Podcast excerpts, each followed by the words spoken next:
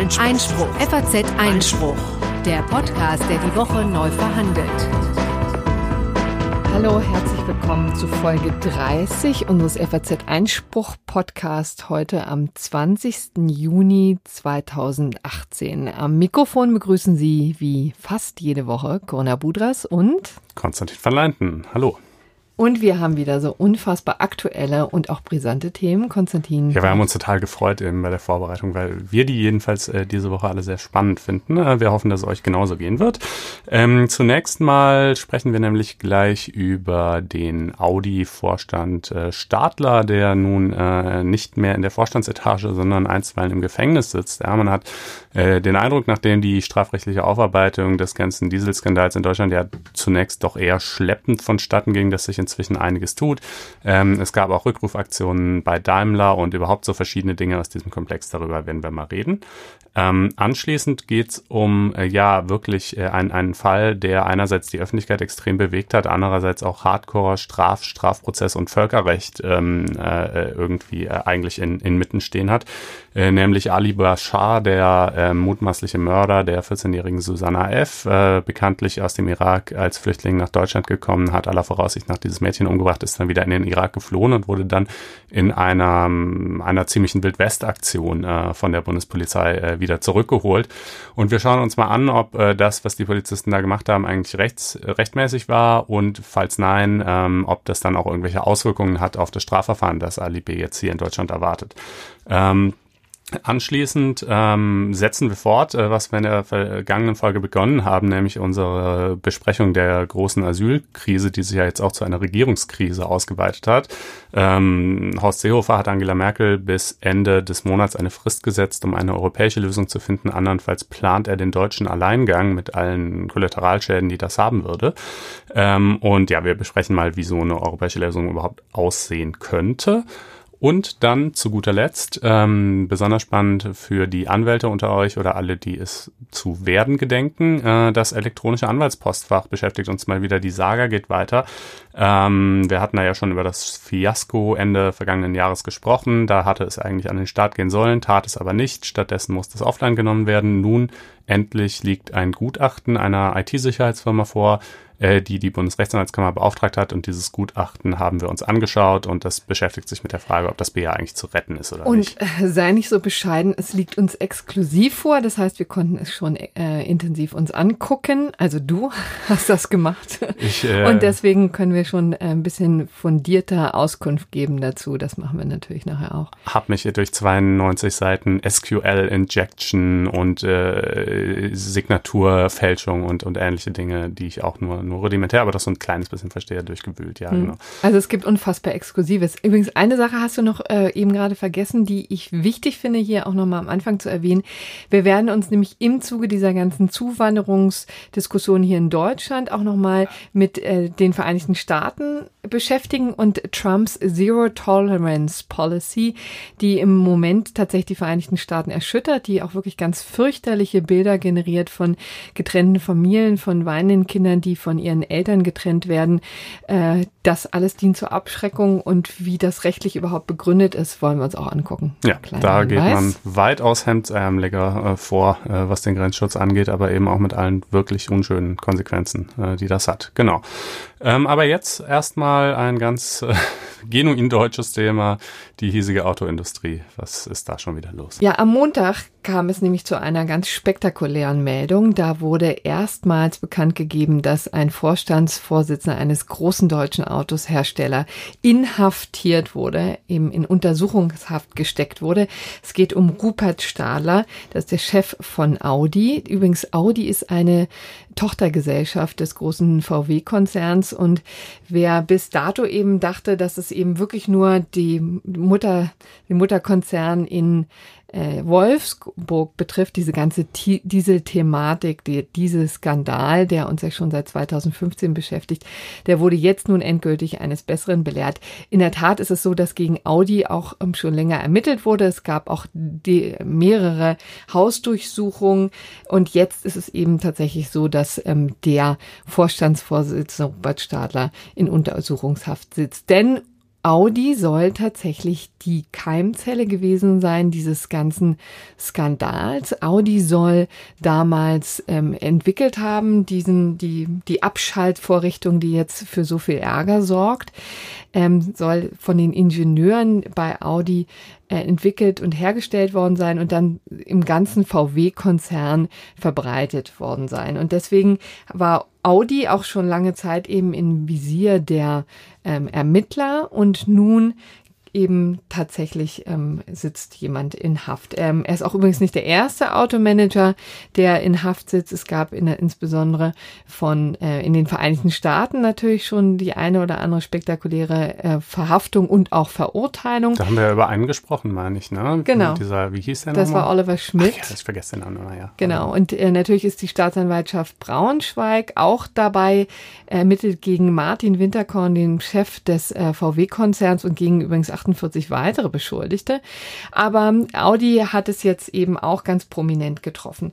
Ähm, vielleicht können wir da auch nochmal ähm, auseinander fummeln, was da eigentlich die Vorurteile, äh, die Vorwürfe sind. Eben leider sind es keine Vorurteile, sondern eben handfeste Vorwürfe, die äh, dem Konzern und äh, den Verantwortlichen da gemacht werden. Und zwar Betrug am Kunden mit manipulierten Dieselfahrzeugen. Das ist der eine Vorwurf, also ein knallharter Betrugsvorwurf, Paragraph 263 StGB. Wir kennen und lieben ihn alle. Und dann äh, geht es noch um tatsächlich jetzt aktuell Strafvereitelung, äh, Paragraph 258 und übrigens auch, und das ist, geht immer ein bisschen unter, strafbare Werbung. Das ist äh, so ein äh, Straftatbestand, der sich im UWG befindet, also im Gesetz gegen unlauteren Wettbewerb. Und ähm, der Tatverdacht bezieht sich eben auf Dieselmotoren von rund ähm, 210.000 Fahrzeugen die seit 2009 auf dem europäischen und dem amerikanischen Markt ausgeliefert wurden. Das sind sozusagen die, äh, das sind die Vorwürfe, die die Staatsanwaltschaft eben derzeit ermittelt. Und natürlich ist das nicht der einzige Grund, weshalb ein Manager in Haft genommen wird. Da gibt es ja dann auch noch einen, äh, einen Haftgrund, der vorliegen muss. Mhm.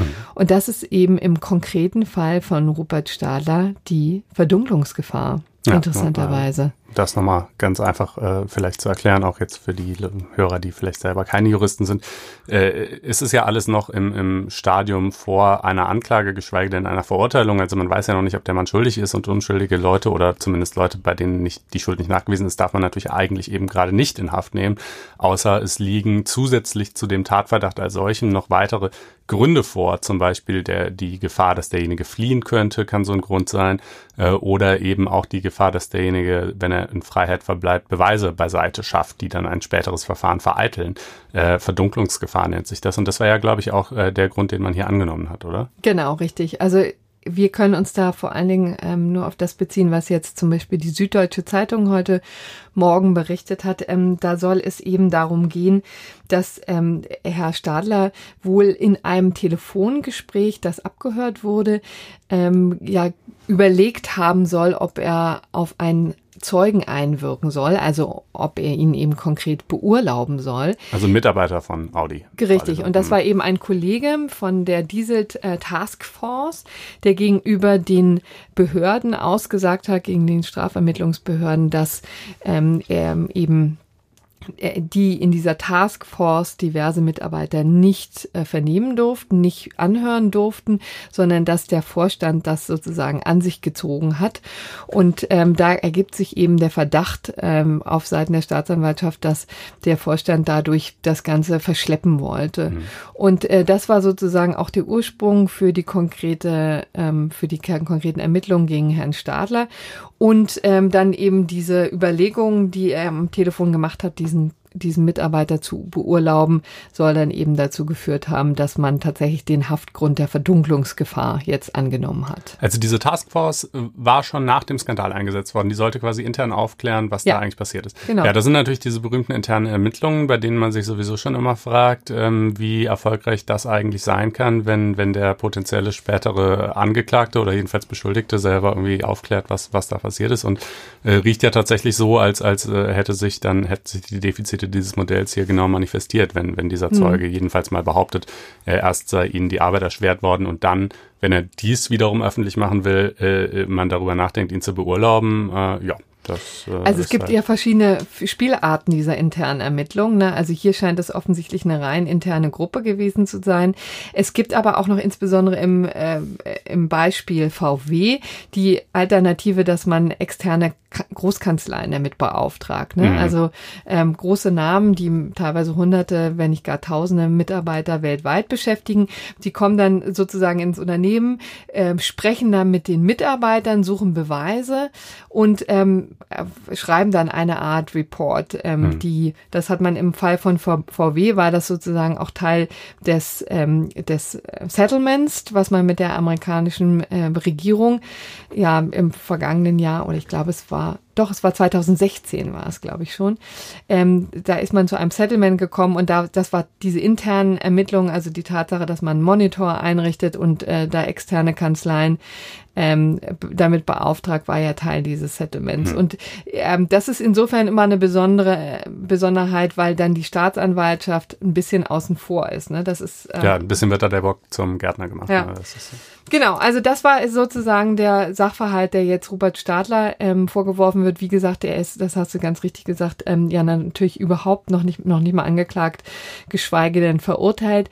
Ähm, der Punkt ist, dass man auch nicht genau weiß, wie, also im Moment jetzt am Mittwochmorgen, wie er sich zu den ähm, zu den Beschuldigungen äußert. Der wird offensichtlich heute dazu Auskunft geben gegenüber der Staatsanwaltschaft. Dann wird man eben auch wissen, ob er die Vorwürfe rundweg ablehnt. Äh, bisher hat er das immer in der Öffentlichkeit getan und hat ähm, äh, auch deutlich gemacht, dass Audi alles tun wird, um die internen Verfehlungen da äh, aufzuarbeiten. Aber wie er sich zu den konkreten Vorwürfen ähm, äußert, das wird man eben heute erst im Laufe des Tages erfahren. Aber es ist übrigens auch noch so, dass äh, zumindest die äh, Staatsanwaltschaft Braunschweig jetzt ähm, vergangene Woche deutlich durchgegriffen hat, indem sie zumindest mal ein, äh, eine Geldbuße verhängt hat, nämlich in Höhe von äh, einer Milliarde Euro.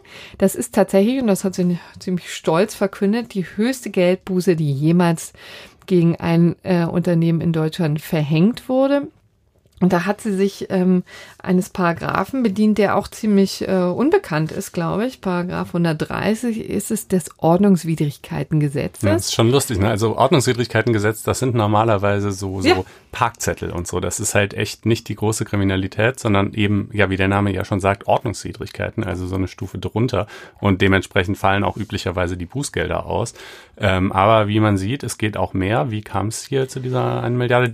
Gegen VW war das, ne? Gegen die, VW, ja, genau. Genau, also die muss der Konzern als solcher zahlen. Die haben auch ähm, schon gleich gesagt, dass sie das tun werden. Wahrscheinlich wurde ihnen ziemlich deutlich, dass sie da recht billig äh, bei weggekommen sind. Also da geht es eben um die Verletzung von Aufsichtspflichten. Ne? Das ist ähm, sozusagen so ein bisschen so ein Auffangtatbestand, vielleicht kann man sagen.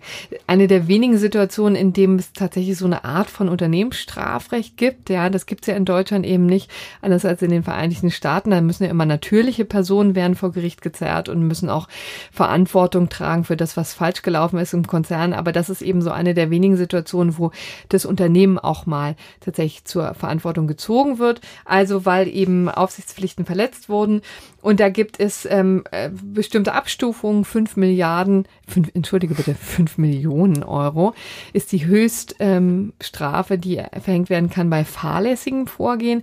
Zehn Millionen bei vorsätzlichem, ähm, bei einer vorsätzlichen Verletzung.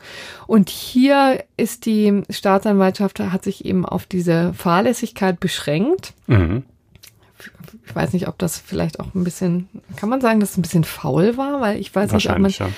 Aber ganz ehrlich, 5 Millionen oder 10 Millionen, what difference does it make für VW? Ist beides nichts. Ja, ähm, und man muss sagen, das ist auch in der Tat nur der kleine Teil, weil das Ganze ist, funktioniert eben auch über so eine ähm, einerseits Strafe und andererseits Gewinnabschöpfung. Ne? Und das sind mhm. die anderen exakt 995 Millionen Euro, ja, damit man auch eine schöne Zufall, Runde, dass das Runde wirklich genau so viel war. Die, die eben, äh, wo man eben mal Flux errechnet berechnet hat, wie einfach der Gewinn äh, von VW ausgefallen ist dafür, dass sie eben diese Abschaltvorrichtung eingebaut haben natürlich in übrigens auch Millionen von Fahrzeugen. Aus der praktisch nicht errechenbar, ja. sondern nur schätzbar. Ja. Also wie sollte man schon sagen, wie sonst der Absatz ausgesehen hätte, wenn sie es nicht gemacht hätten? Müsste man dann einpreisen, dass die anderen sich auch rechtmäßig verhalten hätten und so weiter. Das kann man natürlich nur grob schätzen. Und, ja.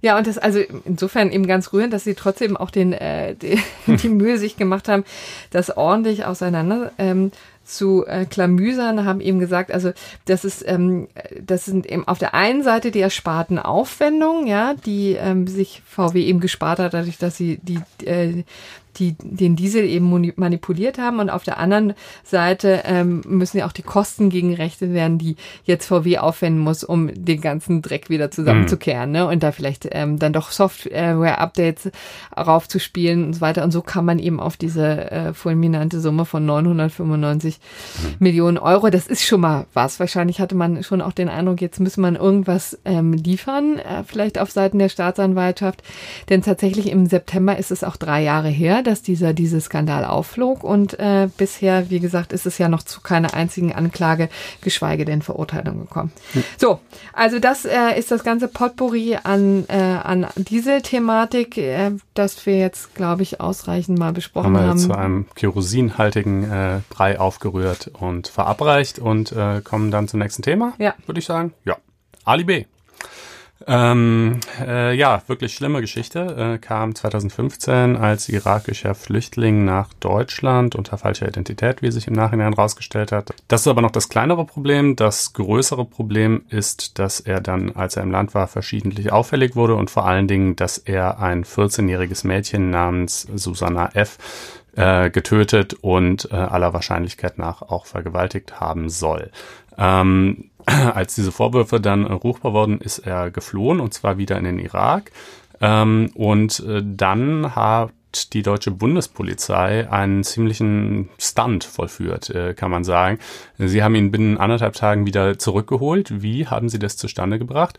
Äh, indem äh, der Chef der äh, Bundespolizei Dieter Roman, äh, jedenfalls Roman äh, mit Nachnamen, ähm, ein, den, den äh, Chef der, der nordirakischen äh, Regionalregierung, also das ist nicht die Regierung des Irak, sondern eben äh, des, des Gebiets im Nordirak, das ganz überwiegend von Kurden äh, bewohnt wird, äh, angerufen hat, zu dem pflegt er gute Verbindungen, äh, dem mitgeteilt hat, passt mal auf, es gibt hier diesen Typ bei euch. Äh, die haben dann ein, ein Sondereinsatzkommando losgeschickt, äh, das den erstmal festgesetzt hat. Dann ist äh, also das haben dann die Kurden das haben, das gemacht, haben die ne? Kurden sozusagen gemacht. Dann ist die Bundespolizei äh, auch gleich losgeflogen, äh, hat den dort in Empfang genommen äh, und mit einem Flugzeug eben wieder zurück nach Deutschland gebracht. Genau, und das ist ehrlich gesagt noch gar nicht so lange her. Ne? Wir erinnern uns, es war wirklich ein, ein ziemlich aufregendes Wochenende und ähm, wir hatten erst die Nachricht von der Tatsache, dass ähm, die junge Frau, die 14-Jährige da äh, ermordet wurde und dann hieß es, ähm, dass der ähm, der Täter, der mutmaßliche Täter entschwunden ist in sein Heimatland, mhm. ja, also aus dem er ja geflohen war, das muss ja. man auch mal so deutlich sagen, und äh, weil er eben äh, offensichtlich ähm, sich verfolgt fühlte, jedenfalls hat er das hier so angegeben, und dann ist er wieder zurückgegangen und innerhalb von wenigen Tagen nur kam tatsächlich die Nachricht, dass er gefasst wird und nach Deutschland mhm. wieder zurückgebracht wird, ne? und das weiß man eben jetzt geschah auf ziemlich wackeligen auf ziemlich wackeliger Basis. Ja, also ich glaube, die, die allermeisten Leute werden doch wohl gesagt haben, super, den haben wir. Gut so, jetzt können wir eben den Prozess machen. Und äh, ich kann es auch nachvollziehen, äh, dass so, sagen wir mal, die instinktive Reaktion äh, dahin geht, zu sagen, wo zur Hölle soll denn hier das Problem liegen? Ja, es wäre doch wohl wirklich absurd, äh, wenn wir ähm, jeden, der äh, behauptet, Schutz zu bedürfen, zwar nach Deutschland reinholen äh, müssen äh, oder reinlassen müssen, äh, aber umgekehrt, ähm, äh, wenn die Leute dann hier äh, jemand umbringen und ins Ausland fliehen, sie nicht wieder zurückholen dürfen. Also das äh, wäre ja geradezu eine Farce und das kann ja wohl vom Ergebnis her nicht sein. Ähm, aber da muss man sich dann halt schon mal vor Augen führen, dass sozusagen der Flüchtlingsschutz einerseits und, und ähm, das Verbot, äh, Leute aus fremden Staatsgebieten, ja, ich nenne es jetzt mal untechnisch zu entführen, was es eigentlich wirklich war, dazu kommen wir dann gleich noch, äh, natürlich einfach zwei komplett verschiedene Dinge sind, die nichts miteinander zu tun haben, ähm, auch wenn sich hier die Verbindung sozusagen instinktiv vielleicht aufdrängt. Und äh, ne, man, äh, um, um vielleicht da nochmal so ein bisschen Verständnis dafür zu wecken, warum das tatsächlich schon alles echt ein Problem ist, ähm, wenn man jetzt mal zum Beispiel an den Fall dieses, dieses Vietnamesen denkt, der von der vietnamesischen Regierung auf deutschem Staatsgebiet äh, entführt wurde, äh, da protestiert Deutschland ja nun ganz massiv. Und, Wann war äh, denn das eigentlich? Ah, das war, ich glaube, es ist jetzt bald ein halbes, dreiviertel Jahr oder so her. Ich weiß es gar oh. nicht mehr genau. Ähm, Hatte ich gar nicht mehr so präsent. Äh, ja, aber ich meine, das ist ja eine Riesengeschichte. Da hatten wir übrigens auch mehrere exklusive Stücke zu in der FAZ, was die, was die Rolle der Slowakei darin anging und so. Aber das, äh, ich will da jetzt gar nicht äh, bei diesem Fall in die Details einsteigen, sondern ich will nur sagen, natürlich äh, empfindet die deutsche Regierung das als Verletzung ihrer Souveränität, ähm, wenn Leute, die hier im Land sind, einfach irgendwie dann außer Landes geschafft äh, werden, äh, möglicherweise gegen deren Willen, äh, ohne dass äh, die deutsche Regierung ein Wörtchen mitzureden hätte. So. Ähm, und äh, jetzt ist halt mal die Frage, was, was war das eigentlich, was hier mit diesem Ali B hm. passiert ist? Sag mal ganz kurze Frage. Also ich, die, die Kurden im Norden Iraks haben kooperiert, ja. aber die Zentralregierung im Irak hat gesagt, so geht's eigentlich nicht. Ne? Die wurde das, einfach gar nicht gefragt. Hm, ähm, hat sich ja im Nachhinein aber beschwert. Genau, hat sich im Nachhinein beschwert. Ähm, hat glaube ich, noch keine offizielle Protestnote eingereicht. Dieses diplomatische Instrument gibt's ja, aber, aber jedenfalls haben sie geäußert, dass das alles so nicht in Ordnung ginge. Ähm, und äh, ja. Ja, jetzt, was war's denn jetzt nun? Ja, äh, also es, äh, ich würde es mal so in, in, zwei Teile aufteilen. Die erste Frage, war das rechtmäßig oder nicht? Und die zweite Frage, wenn es nicht rechtmäßig war, hat es dann irgendwelche Folgen für das Strafverfahren, das jetzt ansteht. Also ähm, äh, wie wir wissen, hoheitliches Handeln bedarf irgendeiner Ermächtigungsgrundlage. Hier könnte man sagen, war es das vielleicht eine Abschiebung äh, des Ali B äh, durch die ähm, dortigen Behörden nach Deutschland? Antwort nein war es natürlich nicht, denn der Mann ist ja irakischer Staatsbürger und man kann ja seine eigenen Staatsbürger nicht abschieben. Hm. Ähm, zweite Frage, war es eine Auslieferung? Ähm, schwieriger. Ähm, hätte es sein können. Hätte es sein können. Wäre schön gewesen, wenn es so gewesen wäre. Sagen genau, wir so. das wäre dann sozusagen der, der richtige Weg gewesen. Allerdings, erstens, es gibt keinen Auslieferungsvertrag mit dem Irak. Das heißt jetzt nicht, dass im Einzelfall nicht trotzdem ausgeliefert werden kann. Äh, üblicherweise läuft es dann so, dass das Auswärtige Amt sich mit der dortigen Regierung ins Benehmen setzt äh, und man eben irgendwie verhandelt, ob das geht oder nicht und unter welchen Bedingungen. Das ist hier alles offensichtlich überhaupt nicht passiert. Das Auswärtige Amt wurde äh, gar nicht einbezogen in diesen Prozess. Ähm, und man muss auch sagen, es ist auch sehr fraglich, ob das zum Erfolg geführt hätte, denn wie gerade schon gesagt, der Mann ist irakischer Staatsbürger und die irakische Verfassung sieht, ebenso wie die deutsche Verfassung vor, dass eigene Staatsbürger nicht ausgeliefert werden. Ähm, das, denen kann natürlich innerhalb des Iraks der Prozess gemacht werden, äh, aber ausgeliefert werden sie eigentlich gerade nicht. Ähm, so. Der Prozess im Irak wäre natürlich auch nicht glimpflich für ihn ausgegangen. Ne? Das muss man ja auch mal deutlich so sagen. Der wäre wahrscheinlich, da hätte ihm womöglich die Todesstrafe gedroht. Mhm. Ja, ich oder? glaube, also soweit ich es verstanden habe ähm, oder soweit es in der Presse berichtet wurde, war er, nachdem er dann im Irak ergriffen worden war, Klammer auf, was natürlich auch erst durch den deutschen Hinweis möglich wurde, Klammer zu, auch gar nicht so uneinverstanden damit, wieder nach Deutschland gebracht zu werden, weil er dachte, okay, jetzt haben sie mich sowieso, äh, dann doch lieber das Strafverfahren dort als hier, ja. Ähm, aber äh, wie dem auch sei, dann hat also äh, äh, ja der äh, Roman hat dann irgendwie noch so so ein zwei andere Sachen.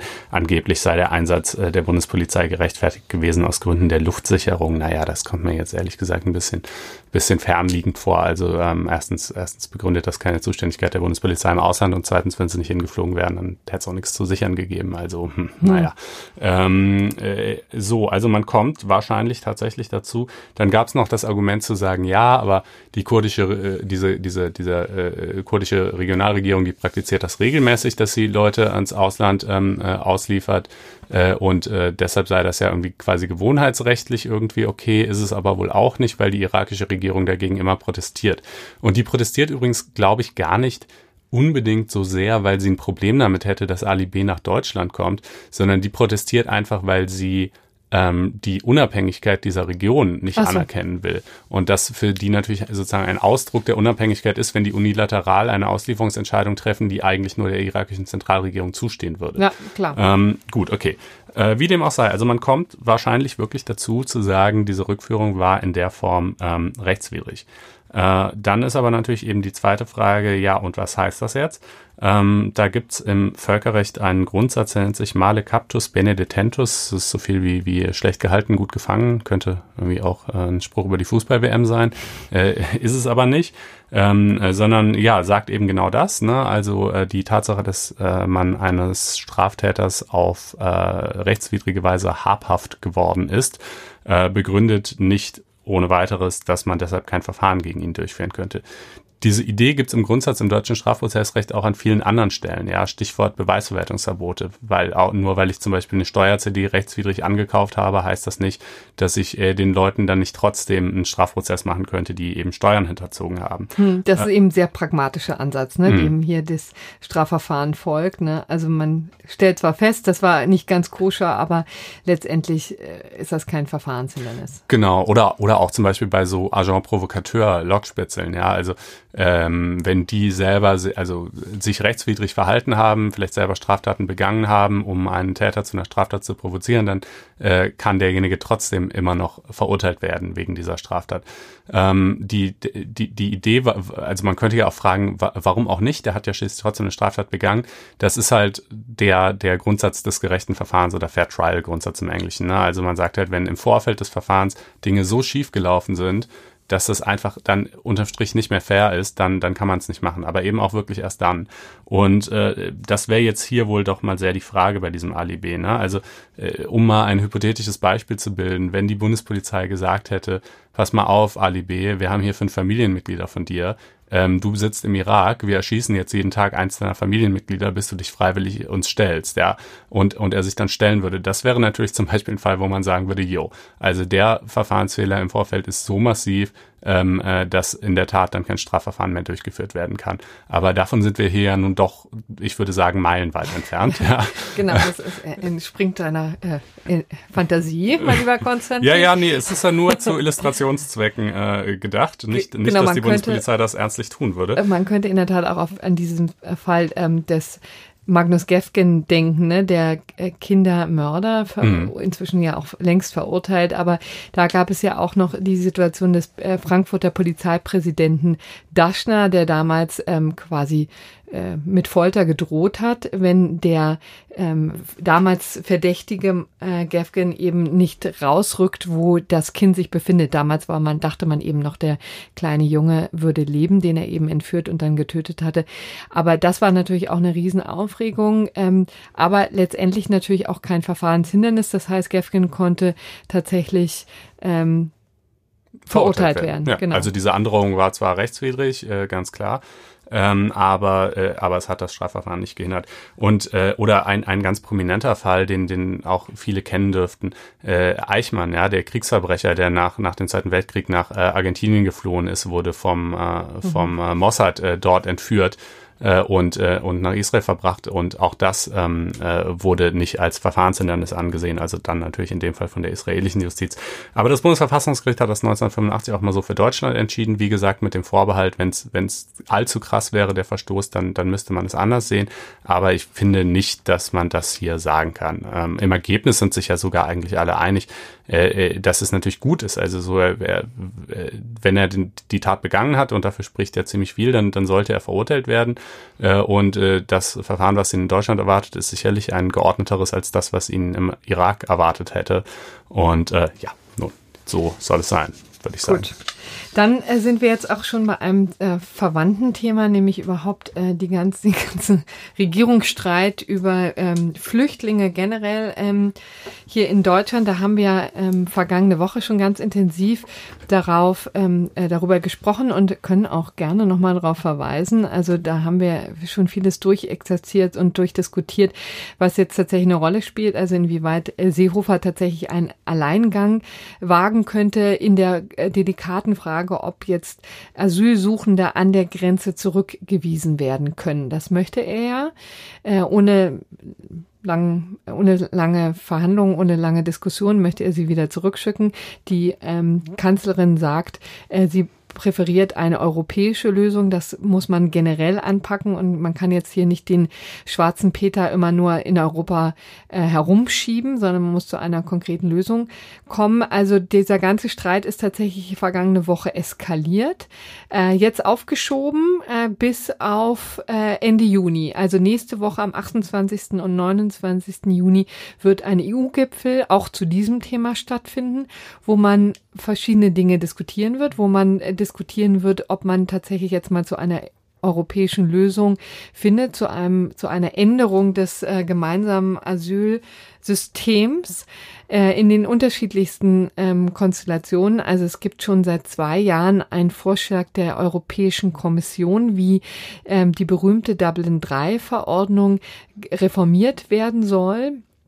Da geht es aber tatsächlich nicht darum, dass man sie grundsätzlich ändert. Also was wir hier auch schon offen angesprochen haben, dass es im Grunde genommen ein ziemlich unfaires und auch nicht sehr praktikables Ergebnis ist, dass im Grunde genommen nur die europäischen Außenstaaten, also namentlich Griechenland, ähm, Italien und so weiter, auch Spanien eben dann diese ganze Last zu tragen haben, sondern dass man da zu einem vielleicht fairen Ausgleich zwischen den europäischen Ländern kommen soll. Das ist da im Moment noch nicht vorgesehen. Ich nehme an, das wird einfach eine Situation sein, die man dann vielleicht auch verhandeln kann. Ähm, in dieser Reformvorschlag der Europäischen Kommission geht es erstmal darum, die sogenannte Sekundär der Migration zu verhindern, also tatsächlich zu verhindern, dass die Leute weiterziehen von Italien eben über Österreich nach Deutschland. Und das Zweite ist eben, dass es ähm, ein, eine Ausnahmeregelung ähm, ja, ausgeklammert werden soll ähm, verhindert werden soll, nämlich die berühmte Sechs-Monats-Regel. Also nach der derzeitigen Rechtslage in Dublin 3 ist es eben so, dass, wie gesagt, das Asylverfahren derjenige Staat äh, durchführen muss, ähm, der, ähm, wo der, der Flüchtling zum ersten Mal europäischen Boden betritt. Und ähm, dann, wenn er eben tatsächlich weiterzieht, ähm, gibt es eine Frist von sechs Monaten, in, äh, nach denen dann, wenn diese Frist abgelaufen ist, der zweite Staat, also zum Beispiel eben Deutschland, dann zuständig wird. Ne? Das ist so im Wesentlichen die etwas komplizierte Regelung. Die soll es künftig nicht mehr geben. Ja, wenn sich das denn so, also das sagen wir mal, ist ein, ein Vorschlag, ja, der in der genau, Diskussion ist. Man, man muss natürlich sagen, also das ist, ähm, äh, du sagtest es gerade schon, äh, es wird schon seit 2016 diskutiert, es tut sich äh, auf europäischer Ebene wahnsinnig wenig, gerade was das Stichwort Entlastung der Grenzstaaten angeht, weil eben äh, manche anderen Staaten, äh, eigentlich recht viele andere Staaten, äh, auch wenig Lust verspüren, die Grenzstaaten zu entlasten ähm, und, und sich zu bereit erklären, zum Beispiel bestimmte Quoten aufzunehmen oder dergleichen. Ähm, deshalb muss man befürchten, dass also der große Wurf ähm, bei diesen europäischen Verhandlungen auch diesmal nicht rauskommen wird. Äh, und äh, das ist natürlich brandheiß, äh, denn Seehofer hat äh, der Bundeskanzlerin ja eine Frist bis zum Monatsende gesetzt äh, und gesagt, okay, entweder, ähm, liebe Angela, äh, hast du bis dahin halt irgendwie eine europäische Lösung, die wirkungsgleich ist zu dem, was ich plane, nämlich einer Zurückweisung an der Grenze. Also die mag dann irgendwie anders ausgestaltet sein, aber die muss letztlich uns vor genauso vielen Flüchtlingen bewahren, äh, wie es der Fall wäre, wenn wir sie einfach an der deutschen Grenze direkt zurückweisen würden. Hm. Äh, und da möchte ich aber mal äh, drei ganz große Fragezeichen dran setzen, äh, dass äh, das ich äh, gelingen setze noch wird. drei weitere hinzu. Ja. Äh, und äh, wenn das gut, jetzt wird er, kann er natürlich dann auch wieder ein bisschen zurückrudern, wenn er ein bisschen weniger kriegt, aber er muss halt schon, er kann jetzt auch nicht sich mit, mit einem totalen Formelkompromiss abspeisen lassen. Ähm, und die Frage ist andererseits, ob Merkel mehr wird rausholen können. Ähm, und äh, ja, dann haben wir halt möglicherweise echt eine Regierungskrise. Ne? Wir haben es in der letzten Sendung gesagt. Ähm, Seehofer kann als Innenminister tatsächlich der Bundespolizei die Anweisung geben, erstens mal überhaupt an allen Grenzen zu Österreich zu, also Grenzübergängen zu Österreich zu kontrollieren. Ne? Es gibt ja, es gibt ja etliche, es, es wird durchaus nicht an allen kontrolliert, sondern nur an recht wenigen. Ah, wirklich nur an wenigen, genau. Nee, also, an, an drei von 70. Hm, ja, also äh, an super wenigen. Ähm, äh, also erstmal das auf alle Grenzübergänge auszuweiten, die Kontrollen und vor allen Dingen natürlich zweitens eben nicht nur zu kontrollieren, sondern dann die Leute auch tatsächlich abzuweisen, was ja heute eben nicht stattfindet. Ähm, oh, dazu gibt's auch schon einen Plan, das kann angeblich binnen, binnen drei Tagen ins Werk gesetzt werden werden, äh, wenn er das so äh, dekretiert. Ähm, und das wäre dann erstmal so, aber dabei würde es natürlich nicht bleiben, sondern dann könnte halt Angela Merkel wiederum sagen, ja. ne, Stichwort Richtlinienkompetenz, also sprich die Kanzlerin legt die großen Linien der deutschen Politik fest und das hier ist sicherlich eine große Linie der deutschen Politik. Ähm, äh, und äh, dann kann sie ihn schlicht und ergreifend entlassen. Genau, ähm, und dann oder? heißt es ja immer schon, die hat ziemlich deutlich gemacht, na, sie will das nicht. Sie will hm. eben, wie gesagt, die europäische Lösung. Und dann heißt es eben so vor allem mit dem und nicht von der CSU. Wer Seehofer entlässt, entlässt auch die CSU aus der Regierung. Und dann ist sie da die absolute Krise. Ja, also dann ist sie wirklich da, denn ich meine, die Kritik an, an Merkels Politik mehrt sich auch aus den Reihen der CDU. Die steht zwar formell dann irgendwie hinter ihr, aber, aber durchaus nicht in allen ihren Teilen. Ähm, und ja, also das ist schon, ist jetzt nicht so, dass klar, sie kann ihn entlassen, aber, aber um welchen Preis und mit welchen Folgen. Mhm. Ne? Und äh, während die Bundesregierung noch so munter diskutiert, hat der Euro Europäische Gerichtshof in Luxemburg, der EuGH, schon Fakten geschaffen. Gestern kam ein ähm, ganz spannendes Urteil rein, ähm, das jetzt Deutschland nicht direkt betraf. Da ging es um einen Fall ähm, gegen Belgien, eine Klage eines äh, Menschen aus Togo, der gegen ähm, Belgien geklagt hatte. Aber ja. da hat der EuGH direkt nochmal ein bisschen Öl ins Feuer gegossen, muss man leider sagen. Oder nicht leider. Ähm, äh, denn es ging um die Frage, ob, wenn, äh, also in diesem Fall war es so, dass äh, dem kein Flüchtlingsschutz zuteil werden sollte äh, in Belgien, sondern er abgeschoben werden sollte. Ähm, äh, dann hat er gegen diese Abschiebungsanordnung geklagt. Äh, und äh, jetzt war halt die Frage, kann die schon ins Werk gesetzt werden, während äh, die Klage noch läuft. Äh, und der EuGH sagt, nein, kann sie nicht. Es kann zwar, also es kann nachdem der Flüchtlingsstatus nicht zuerkannt wird, nachdem man sagt, derjenige hat kein Bleiberecht, kann ähm, das Abschiebungsverfahren schon eingeleitet werden, aber wirklich durchgeführt werden darf die Abschiebung erst, äh, also erstens muss es Rechtsmittel dagegen geben und zweitens darf sie auch wirklich erst dann durchgeführt werden, wenn ähm, äh, eben die Klage insoweit abgewiesen wurde. Ähm, das heißt, äh, das ist ein weiterer Punkt, an dem sich die Rückführung oder eben ja Abschiebung in diesem Fall äh, von von Leuten, die erstmal im Land sind, weiter in die Länge zieht. Ähm, und äh, betrifft dann indirekt durchaus auch Deutschland. Hierzulande muss nämlich die aufschiebende Wirkung gegen die Abschiebungsanordnung eigens beantragt werden. Das heißt, die ist nicht automatisch gegeben, ähm, muss es aber nach diesem EuGH-Urteil eigentlich sein. Ähm, also sozusagen Wasser auf die Mühlen all jener, die sagen, ähm, lassen wir sie einfach gar nicht erst ins Land, äh, dann haben wir nämlich diese ganzen Probleme nicht, äh, die sich in der Folge stellen. Ähm, ja, es äh, spitzt ja, sich zu. Macht die Sache in der Tat nicht einfacher. Und dann kommt auch noch der amerikanische Präsident Donald Trump, der sich jetzt mit Twitter-Nachrichten mal wieder in Diskussion mischt. Äh, ziemlich auch hanebüchenden Twitter-Meldung. Also er hat ähm, ziemlich äh, aus der Hüfte geschossen und eben ähm, Deutschland eine Krise eben vorgeworfen, die es natürlich gibt, aber die ähm, im Wesentlichen äh, daran auch ignoriert werde von den Behörden, denn äh, es hat sich mit den ganzen Flüchtlingen auch die Kriminalität wahnsinnig erhöht. Und ähm, was einfach nicht stimmt. Und die Fakten dem natürlich entgegensprechen, aber ähm, es lässt tief blicken, denn ähm, äh, Donald Trump hat irrsinnigen Druck zu Hause in, äh, in den Vereinigten Staaten, denn schon seit geraumer Zeit ähm, gibt es wirklich haarsträubende Fotos und Bilder von der ähm, südlichen Grenze nach Me Mexiko, ähm, weil dort eben Kinder von ihren äh, von ihren Eltern getrennt werden. Also Einwanderer, Zuwanderer, Asylsuchende, die eben versuchen, in die Vereinigten Staaten zu kommen, erleben gerade an der südlichen Grenze von den Vereinigten Staaten ganz Schreckliches. Also da sind eben, werden die Kinder rigoros getrennt. Übrigens auch nicht seit gestern, sondern ähm, seit April. Angeblich sind es 2300 Familien, die auf diese Art und Weise schon ziemlich rigoros voneinander getrennt wurden. Und das Ganze ähm, setzt, äh, macht er nicht ohne Grund, denn er auch auch in den Vereinigten Staaten spitzt sich sozusagen die Flüchtlingswelle ähm, zu, ähm, zu. Das mhm. ist natürlich jetzt ein ganz schiefes Bild. Wie kann man es besser formulieren, lieber Konstantin? Äh, ja, also Flüchtling ist, ich weiß nicht, ob Flüchtling da jetzt in dem Fall das richtige Wort ist, da wären es dann ja wahrscheinlich tatsächlich Wirtschaftsflüchtlinge oder eben auch einfach schlicht und ergreifend Zuwanderer. Zuwanderer. Und, ähm, die immer äh, stärker in die Vereinigten Staaten dringen. Ja, und die natürlich auch von Donald Trump einfach äh, viel mehr als ein Problem dargestellt werden, als, als von anderen Präsidenten. Ich meine, das wäre ja nun wirklich jetzt eine ganz eigene Debatte, in die wir äh, an dieser Stelle nicht einsteigen müssen, dass diese Leute ja wohl an tausend Stellen auch wahnsinnig viel beitragen irgendwie in den USA und, und man das auch gut finden kann, dass die kommt. Aber das, wie gesagt, ist echt eine andere Frage. Jedenfalls mal ähm, dürfen sie natürlich eigentlich nicht einreisen.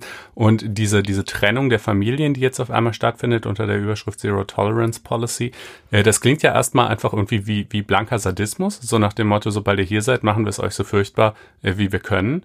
Ähm, aber es gibt ja schon einen rechtlichen Grund, warum das so praktiziert wird. Ne? Oh ja, und der reicht eben wirklich tatsächlich mehrere Jahrzehnte zurück. Also diese, ähm, die ganze Frage, ob Kinder inhaftiert werden können und ähm, von ihren Eltern getrennt werden können, ist schon ziemlich, wird schon ziemlich lange diskutiert.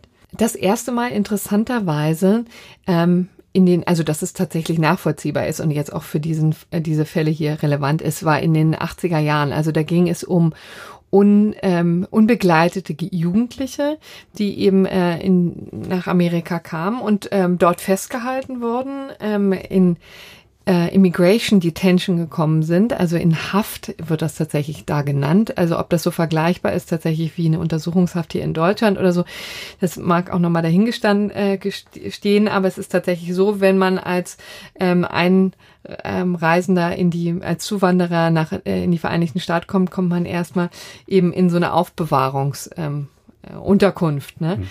Und ähm, das war eben tatsächlich, ist auch mit diesen unbegleiteten Jugendlichen passiert. Das war 1985, als das in zwei Fällen dann auch tatsächlich eine rechtliche, ähm, ein rechtliches Problem wurde von Organisationen ähm, eben ähm, dagegen vorgegangen wurde. Und dann gab es tatsächlich, hat es war ein irrsinnig langer Streit, der dauerte zwölf Jahre. Und 1997 gab es zu einem, kam es zu einem äh, Kompromiss auch mit der damaligen Regierung. Und die haben eben festgestellt, dass unbegleitete Jugendliche nicht mehr in Haft genommen werden können. Oder nur für kurze Zeit, ne?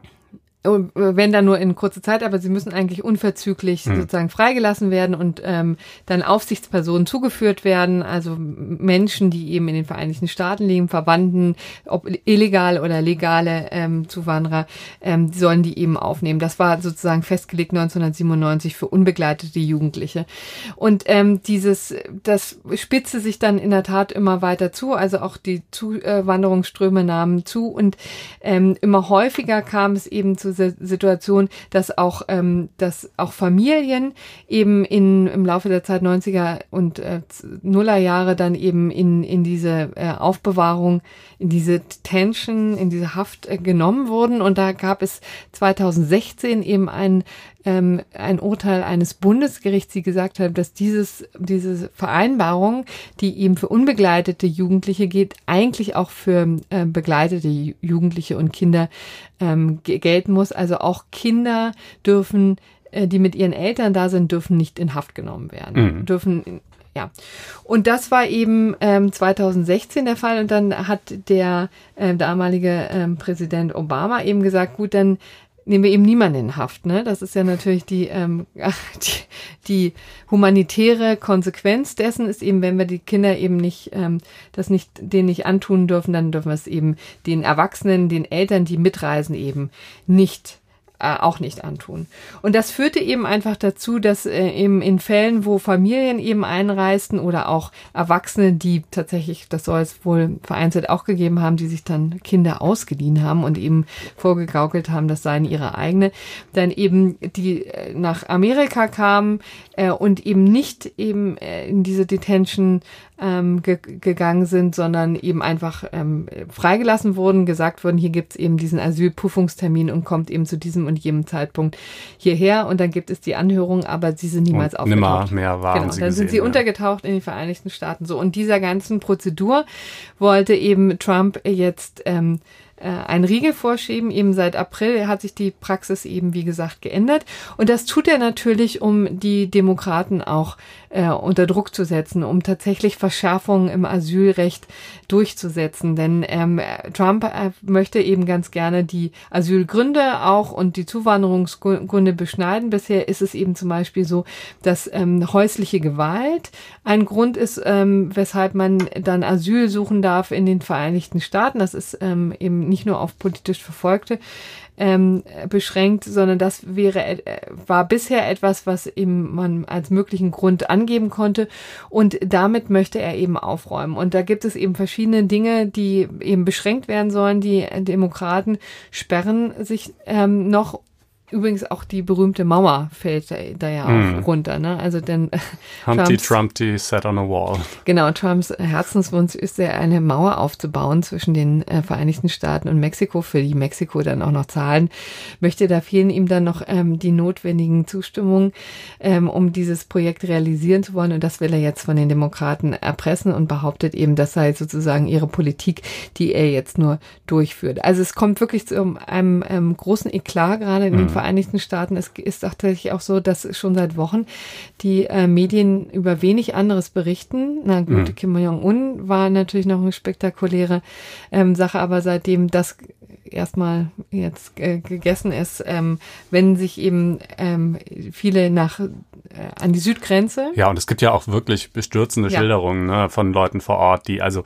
äh, das geht dann teilweise äh, offenbar so ist es jedenfalls zu lesen dahin, dass dann irgendwie den Müttern gesagt wird so äh, euer Kind kommt jetzt nur mal kurz mit irgendwie, der kann sich jetzt hier mal duschen oder so und dann eine halbe Stunde später fragen sie ja und wo, wo ist er denn jetzt und äh, dann heißt ja, den siehst du jetzt erstmal nicht mehr wieder. Ne? Mhm. Äh, und ähm, äh, also es ist schon, das, das führt dann eben auch plastisch und drastisch vor Augen, äh, was es äh, heißt, hart an der Grenze äh, zu sein, ja, nämlich eben ja. wirklich in Und das Ganze Sicht, äh, gilt eben tatsächlich der Abschreckung. Ne? Also mhm, so, Klar, genau. Also du brauchst gar keine Mauer. Es reicht auch, dass du es einfach unfassbar scheiße machst für die Leute, die es halt versuchen äh, und dann kommen eben auch weniger, natürlich. Ja. Also das alles ähm, verbirgt sich oder tobt jetzt gerade in den Vereinigten Staaten. Also ähm, das wollten wir eben auch jetzt mal zum Anlass nehmen, da, darauf zu gucken und zu sagen, ähm, worauf das eben, was für eine Vorgeschichte äh, das auch eben hat. Und äh, man wird sehen, wie das weitergeht. Also es sind jedenfalls, wie gesagt, fürchterliche Bilder, die man sieht und eigentlich wirklich nur eine abartige Politik.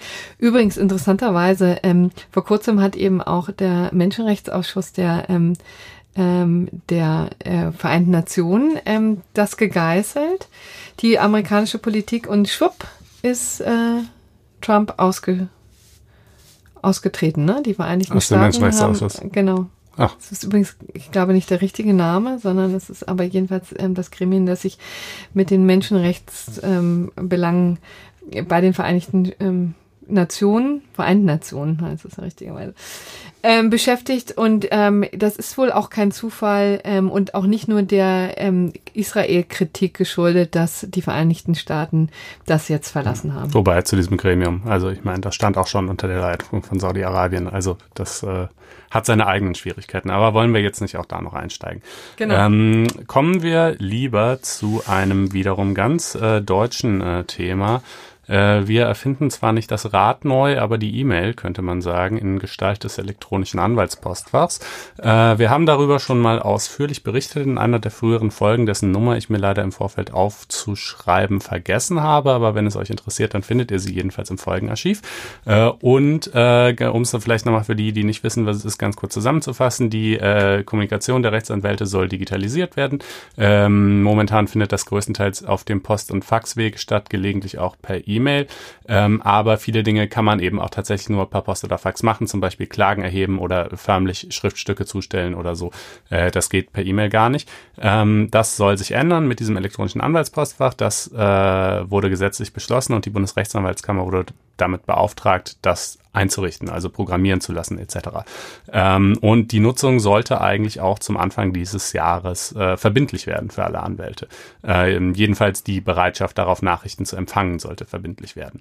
Ähm, und äh, dazu kam es so nicht. Geklappt, nee, genau. hat, hat, nicht so geklappt, muss man wirklich so sagen. Kurz vor Weihnachten hat es nicht geklappt, was ja. irgendwie die Sache auch nochmal besonders schön gemacht hat, ne? Ja. Für alle Beteiligten. Allerdings, das da wirklich für alle hat der CCC ihnen äh, echt einen eingeschenkt, denn der CCC war es nämlich der der Chaos Computer Code. Äh, genau, ne? der also, Leute, die wenigen Leute, die, die dieses Akronym nicht, nicht, äh, nicht äh, präsent haben, ja. Ähm, äh, der hat äh, verschiedene ähm, Sicherheitsmängel äh, bei dem BA aufgedeckt. Dann hat man erst noch äh, irgendwie in so einer Hauruck-Aktion versucht, die zu reparieren, hat die ganze Sache damit noch schlimmer gemacht. Dann musste man das Ding äh, um die Weihnachtstage rum tatsächlich komplett vom Netz nehmen und äh, da ist es auch, also eben weg vom Netz seitdem. Äh, und die BRAC hat dann äh, gedacht, okay, also um ein solches Fiasko, äh, die Wiederholung eines solchen Fiaskos zu vermeiden, und weil ja wir offenbar unserem IT-Dienstleister hier auch nicht so hundertprozentig trauen können, ähm, geben wir jetzt ein externes Gutachten in Auftrag bei der Firma Secunet. Ähm, und die soll das Ding mal auf Herz und Nieren prüfen und sich das alles äh, genau anschauen und äh, sagen, äh, was zu tun ist und, und äh, wie man es irgendwie retten kann. Genau, und das hat sie jetzt mehrere Wochen lang getan. Ne? Hat monatelang. Monatelang, monatelang und hat sie auch noch äh, verzögert, aber jetzt ist es nun da. Ja. Was steht denn da drin? Äh, Corinna ähm, äh, knuspert übrigens die ganze Zeit so kleine Stückchen Kreide, deshalb ist, äh, ist sie dann manchmal kratzig. ähm, ja, es also, tut mir auch wirklich sehr leid. ähm, nein, ist alles gut. Äh, also das Gutachten jedenfalls. Ähm, jetzt tritt sie mich unter den Tisch. Ähm, das Ach, Gutachten das jedenfalls ähm, äh, liegt uns jetzt schon vor, wird äh, heute Abend dann äh, wohl auch öffentlich gemacht werden von der BRAG. Ähm, und äh, die sind das äh, durchgegangen. Sie haben insgesamt, sage und schreibe, ähm, 56 äh, Schwachstellen in diesem BA identifiziert. Das klingt jetzt allerdings dramatischer, als es ist. Ähm, weil äh, das sehr stark von der Definition der, dessen, was eine Schwachstelle ist, abhängt. Ja, also der Großteil davon sind Kleinigkeiten, kann man glaube ich schon so sagen, ja. Äh, sie haben es halt in betriebsverhindernde, betriebsbehindernde und sonstige ähm, aufgeteilt. Und ähm, jetzt muss ich mal ganz kurz gucken, wie genau, viele... Genau, vielleicht fangen wir mal mit den Kloppern an, weil mit ja, dem Kleinkram ja, ja. wollen wir uns ja grundsätzlich Also genau, genau. Also ein paar Klopper waren zum Beispiel die Tatsache, dass man auf dem BEA-Server ähm, wenn man halt mit, mit so einer bestimmten Technik beliebige Daten speichern konnte. Also man konnte den quasi einfach wie, wie, wie ähm, äh, Dropbox benutzen. Also. Ja. Ähm, äh, das ist jetzt, das, das kompromittiert zwar nicht die Sicherheit der Nachrichten, aber das kann ja irgendwie trotzdem nicht sein. Also man hätte da ja auch wirklich alles bis hin zu Kinderpornos hochladen können. Das ist ja schon oh. irgendwie, äh, naja, alles halt. Du kannst einfach nach Belieben Daten speichern. Oder den auch lahmlegen, indem du unglaubliche Datenmengen hochlädst. Und dann auch aber auch virenbehaftete ähm, ja, gut, Dokumente wobei, oder was? Schon, aber nur dadurch, dass sie da gespeichert sind, ähm, äh, passiert, äh, noch nichts, passiert noch nichts. Mhm. Also ähm, man konnte auch, wenn man ähm, die, also bei jeder Nachricht, die verschickt wird, wird so eine, eine eigene ID für diese Nachricht generiert. Wenn man diese ID errät und auch den Namen der an die, Datei, an die Nachricht angehängten Datei ebenfalls errät, äh, dann konnte man diese Datei runterladen, obwohl man selber nicht der Empfänger der Nachricht war. Oh, ähm, das, äh, ein kleines Problem. Kleines Problem. Ähm, wiederum auch mit der Einschränkung, ja, aber dieser Anhang ist ja nochmal separat verschlüsselt. Das heißt, man kann damit dann erstmal nichts anfangen. Aber trotzdem, auch das kann natürlich eigentlich nicht sein. Ähm, so, ne? Und äh, in der Art äh, gab es halt eben etliche Probleme. Ähm, also das waren jetzt schon zwei der sicherlich äh, größeren. Ähm, und äh, die, sind, die sind inzwischen auch beide behoben. Überhaupt sind etliche behoben, ein paar sind aber auch noch offen. Ähm, wie viele jetzt genau und was genau und so weiter, das könnt ihr übrigens nachlesen. Ach, wo denn? Bei FAZ Einspruch. Tatsächlich bei FAZ Einspruch, äh, verblüffenderweise. Genau, und das ist, damit ist ja jetzt übrigens nicht der Podcast gemeint, der ja kostenlos für alle im Netz erreichbar ist. FAZ ähm, Einspruch ist eben eigentlich unser Mutterprodukt, nämlich äh, unser Online-Magazin, was täglich erscheint und äh, alle wichtigen Artikel ähm, aus der Zeitung zusammenfasst. Mit äh, Dienstagabend eine, ein großes Magazin hat mit Exklusivgeschichten und deine Exklusivgeschichte übers BEA ist da heute an diesem Mittwoch eben auch drin. Genau, manchmal, also üblicherweise dienstagsabends die exklusiven Stücke, aber manchmal ähm, äh, ja, lässt Hier sich das halt aus verschiedenen Gründen nicht anders einrichten. Ähm, und ist ja auch im Übrigen nicht weiter schlimm. Äh, genau, also faz-einspruch.de, wenn es euch interessieren sollte, schaut mal vorbei. Ihr werdet es lieben. Ähm, ja, es ist ein kostenpflichtiges ähm, Angebot, aber es lohnt sich, das Abo abzuschließen. Absolut. Randa absolut. Ähm, und äh, ja, äh, wie gesagt, da, da wird das alles noch äh, sehr viel mehr im Detail aufgedröselt. Was man aber vielleicht an dieser Stelle jetzt nochmal ansprechen sollte, es wurde ja Ende vergangener Woche auch Klage erhoben von der Gesellschaft für Freiheitsrechte, beziehungsweise die ist formell nicht selber Kläger, aber die hat sozusagen ähm, ja, so eine Reihe von Klägern zusammengetrommelt und die unterstützt und die Klageschrift verfasst oder verfassen lassen und, und gegengelesen, wie auch immer, ähm, gegen die Bundesrechtsanwaltskammer mit dem, mit der Absicht, die Inbetriebnahme des BEA in seiner jetzigen Form untersagen zu lassen. Und dabei geht es nicht nur, oder geht es sogar eigentlich gar nicht, äh, darum, ob da jetzt noch so einzelne kleine Pünktchen drin sind, die sowieso äh, ja noch behoben werden sollen, äh, sondern es geht um relativ grundsätzlich um die Frage der Verschlüsselung, ja. Äh, denn äh, die sagen eben, und das stimmt auch, das BEA setzt keine echte Ende-zu-Ende-Verschlüsselung ein. Bei einer Ende-zu-Ende-Verschlüsselung ist gewährleistet, dass nur der Sender und der Empfänger äh, die Nachricht entschlüsseln können und niemand, der sich da in irgendeiner Form in die Mitte setzt. Ähm, bei der, beim BEA ist es aber so, äh, dass dieses Verfahren zwar im Prinzip angewendet wird, aber es gibt in der Mitte eine zentrale Liste, eben die dann bei dem technischen Dienstleister liegt, aller Schlüssel, aller privaten Schlüssel, mit denen sich prinzipiell oh. alle Nachrichten entschlüsseln lassen. Diese zentrale Liste ist in einem äh, sogenannten Hardware Security Module, HSM, abgelegt. Äh, und dieses HSM wird, also so jedenfalls liest man es dann, also natürlich wahnsinnig toll überwacht und, ähm, und niemand kommt daran und irgendwie die BRAC äh, hat halt äh, die Möglichkeit, ähm, äh, darauf zuzugreifen, aber auch nur ausgewählte Mitarbeiter bei der BRAC.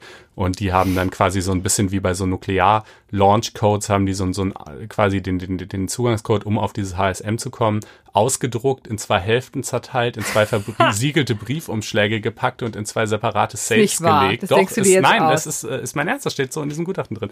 Ähm, äh, und, äh, und nur gemeinsam können diese beiden Typen dann also darauf zugreifen. Also man muss schon sagen. Wie, und was ist, wenn der eine Tresor gesprengt wird und, äh, und in Luft aufgeht? Gelöst ist? Ja, dann, ähm, dann ist kann man nie schlecht. Ach so. Äh, äh, weiß ich ehrlich gesagt an diesem Punkt nicht genau. Irgendwas wird man sich dafür schon überlegt haben.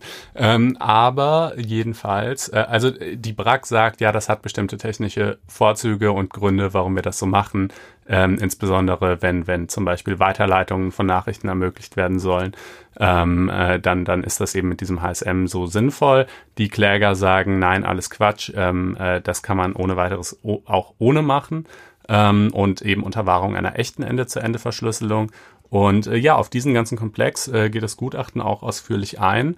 Und äh, äh, ganz kurz die Klage, ich glaube, bringt es auf diesen wunderbaren Claim, ähm, dass BEA ist äh, schlechter gesichert als, WhatsApp, als jede WhatsApp-Nachricht. Ja, ne? genau. Denn in der Tat so ist es. Ne? WhatsApp und auch verschiedene andere Messenger äh, setzen standardmäßig Ende-zu-Ende-Verschlüsselung ein äh, und eben ohne so eine zentrale Schlüsselliste. Äh, und äh, das ist halt, das ist eben natürlich auch der grundsätzliche Vorwurf an das BEA, so es sei der Versuch unternommen worden, das Rad neu zu erfinden. Äh, die, die, die einfach der Versand sicher verschlüsselter E-Mails, und es ist ja im Grunde genommen nicht was viel anderes als eine E-Mail, ist ein technisch gelöstes Problem. Es äh, war nicht nötig, so sagen jedenfalls eben die Kritiker, äh, hier mit Riesenaufwand und Kosten von inzwischen um die 40 Millionen Euro mhm. ähm, äh, so, so ein Ding aufzusetzen, ähm, das ja augenscheinlich dann auch noch etliche äh, Problemchen hatte. Ähm, und ja, wie gesagt, das Gutachten äh, setzt sich damit auch auseinander. Zu der Klage muss man übrigens sagen, ähm, in, in den gesetzlichen Vorschriften zur Einrichtung des BEA, also das ist die RAVPV und die ZBO, äh, steht halt allerdings nur drin, es muss ein sicherer Übertragungsweg gewährleistet sein. Da steht nicht ausdrücklich drin und diese Sicherheit muss in einer Ende-zu-Ende-Verschlüsselung bestehen. Mhm. Aber wiederum in den Gesetzesbegründungsmaterialien zeigt sich dann schon, dass der Gesetzgeber aber offenbar einfach damals davon ausgegangen ist, und so hat die Brackes auch lange Zeit kommuniziert, inzwischen ist sie davon abgerückt, äh, dass das eine Ende-zu-Ende-Verschlüsselung sei. Ähm, weil sie sagen, ja, mit Ausnahme dieses einen Dings in der Mitte ist es ja Ende zu Ende. Und dann sagen die Kritiker, ja, aber dieses eine Ding ist, macht halt gerade den entscheidenden Unterschied. ähm, äh, und, und ist ja schön mit euren zwei Saves und so weiter, aber erstens kann man sich auch vorstellen, dass Leute bereit wären, zum Beispiel auch extrem hohe Bestechungsgelder zu zahlen, um einfach mal Zugriff auf sämtliche deutsche Anwaltspost zu kriegen. Ist ein das Punkt. ist auch schön, dass du das nochmal sagst. Ne? Sämtliche deutsche Anwaltspost, die ja irgendwann mal nur darüber laufen soll. Ne? Mhm. Also äh, das Fax ist dann tot, endgültig. Mhm. Ähm, ja, und niemand wird ihm nachtrauern. Genau. Und alle Briefkästen werden zugenagelt. Ja, ja, also, naja, die, naja, also das vielleicht nicht. Aber, ja, aber das, das Vorhaben an sich ist ja sinnvoll. Also ja. natürlich ist es ja total anachronistisch, dass das irgendwie noch auf diesen Wegen abläuft. Die Frage ist halt nur, ob, ob, die, ob die Umsetzung hier so toll ist. Ähm, ja, also das, äh, das äh, wird man sehen. Jeden also jetzt weiß man wenigstens, woran es gelegen hat, woran es immer noch hakt. Mhm. Aber man weiß auch, wie es weitergeht, ne? Genau, man weiß auch, wie es jedenfalls weitergehen soll. Also die BRAC hat sich, ähm, ich weiß jetzt nicht genau, ähm, äh, ob dieser Zeitplan zu halten sein wird. Äh, sie möchten jedenfalls gerne, dass Athos, also der technische Dienstleister, die nach dem Gutachten noch verbleibenden Sicherheitslücken bis zum 1. August reparieren soll. 2018, ne? ja, das sollte ja, das man beim BA sicherheitshalber dazu, dazu sagen, das stimmt allerdings. Nee, aber 2018. Ähm, das SecUnit dann innerhalb von zwei Wochen nochmal neu prüfen soll, ob jetzt eben dann auch diese letzten Sicherheitslücken auch du, alle das ist erfolgreich gesch- sechs Wochen. das, ich weiß, das ist ganz schön bald.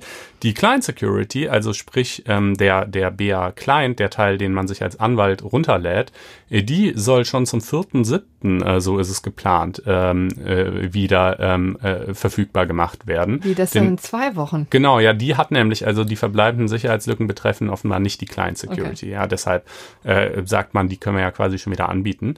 Ähm, oh, damit die Anwälte dann eben auch Zeit haben, sich die runterzuladen und so weiter. Äh, und äh, dann so gegen September äh, soll es tatsächlich ähm, äh, losgehen äh, und äh, online gehen. Yay.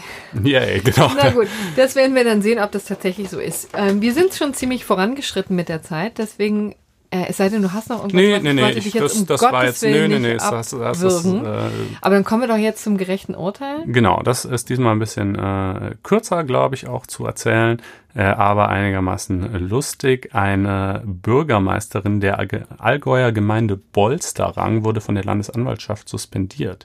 Warum? Weil sie im Verdacht steht, der Reichsbürgerbewegung nahezustehen.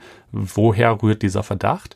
Naja, zum einen daher, dass sie ähm, bekannte Redner aus der Reichsbürgerszene äh, in, in Räumlichkeiten der Gemeinde hat Vorträge abhalten lassen und ähm, bei diesen Vorträgen wohl auch selber äh, zu Gast war. Äh, und äh, zum anderen äh, daher, dass sie selber erklärt hat, neben der deutschen Staatsangehörigkeit oder erklärt haben soll, sagen wir mal lieber, äh, neben der deutschen Staatsangehörigkeit diejenige des Königreichs Bayern zu besitzen. Ja, ich meine, das wird vielleicht so mancher in Bayern gar nicht so schlecht finden, diese Idee. Aber immerhin auch nur neben, ne? Äh, Ähm, immerhin, immerhin, genau. genau. also eine schon, doppelte äh, Staatsbürgerschaft. Neben der quasi. Mitgliedschaft in der Deutschland GmbH. nein, also nein, nein, die, das scheint sich schon auch noch anerkannt zu haben, dass es sowas wie einen deutschen Staat gibt. Es gibt da ja auch wirklich die Äh, verschiedensten sonst Spielarten. Hätte sie äh, auch Schwierigkeiten als Bürgermeisterin, ne? Denn so ein öffentliches Amt zu bekleiden, na gut, das macht sie ja wahrscheinlich ehrenamtlich. Ja, das macht sie ja jetzt halt vor allem gar nicht mehr, weil eben genau, genau halt die Landesanwaltschaft als Disziplinarbehörde ähm, äh, sie äh, dieses Amtes äh, zunächst mal enthoben hat und und ähm, Disziplinarklage äh, auch eingereicht hat mit dem mit dem Antrag äh, äh, die kommunale Wahlbeamtin aus dem Beamtenverhältnis äh, zu entlassen. Und ähm, ja, da wird man mal gucken müssen, wenn sich diese Vorwürfe denn auch alle tatsächlich so erhärten, dann äh, würde man natürlich sagen müssen, ja, damit stellt sie die, die verfassungsmäßige Ordnung in Ja, Frage. oder auf den Kopf. Sie. Auf den Und das, Kopf. Moment, das kann die Landesanwaltschaft. Ja, offen, die ist augenscheinlich äh, hier. Also ich muss jetzt sagen, das habe ich jetzt ehrlich gesagt auch nur aus Presseberichten, äh, insoweit als Disziplinarbehörde zuständig. Interesting. War mir auch nicht so Hm. klar, aber wird hier mal so kolportiert. Wir hoffen, dass es stimmt. Andernfalls werden wir äh, schamvoll gesenkten Hauptes nächste Woche das richtigstellen, aber ich glaube, es stimmt. Und ähm, jetzt ist sozusagen diese kleine Gemeinde führungslos. Ja, Kopf ja ne? Was macht man nur in, in Bolsterlang? Ja, man kann nur hoffen. Bolsterlang. Schöne Grüße. Ich hoffe, da werden wir auch gehört. Da würde mich mal in der Tat so ein Erlebnisbericht dann auch interessieren. Ja, ja, ja, man kann nur hoffen, dass eben äh, die, die, der bayerische König da irgendwie schnell einen neuen Adjutanten hin entsendet.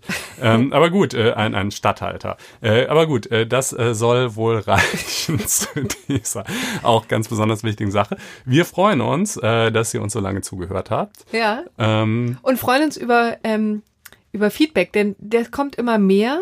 Und, Ja. und das ist auch sehr schön. Also Genau, wir, wir freuen uns übrigens auch, wenn ihr uns weiterempfehlt, Freunden, Bekannten, Kollegen, Kommilitonen, ähm, wenn ihr uns abonniert, falls ihr das nicht sowieso schon getan habt, ähm, wenn ihr uns ein Sternchen gebt im, oder besser fünf äh, im, äh, im iTunes äh, Store oder auch noch was Nettes dazu schreibt. Auch wie gesagt, auch wenn ihr irgendwie Kritik oder Anregungen oder so habt, wir können ja nur darauf eingehen, wenn ihr es uns mitteilt. auch Themenwünsche übrigens. Ja. Das haben wir hin und wieder auch äh, wirklich sehr äh, schon mal gehabt und haben es immer sehr gerne.